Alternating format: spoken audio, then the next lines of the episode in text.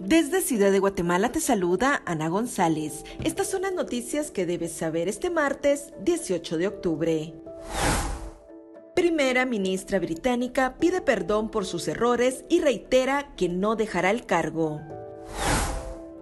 En noticias nacionales, Comisión de Finanzas del Congreso de la República firmó el dictamen favorable del proyecto de presupuesto 2023, donde aumentan 1.636 millones de quetzales. Los diputados también duplicaron el presupuesto de la Procuraduría de Derechos Humanos.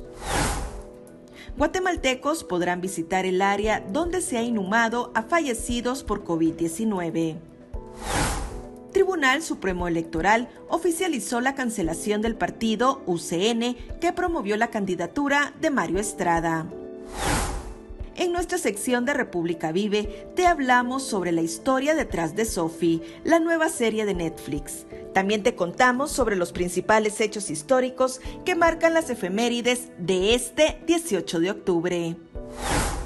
Eso es todo por hoy. Para mayor información ingresa a república.gt y mantente informado sobre las noticias del día. También nos puedes seguir en redes sociales como República GT.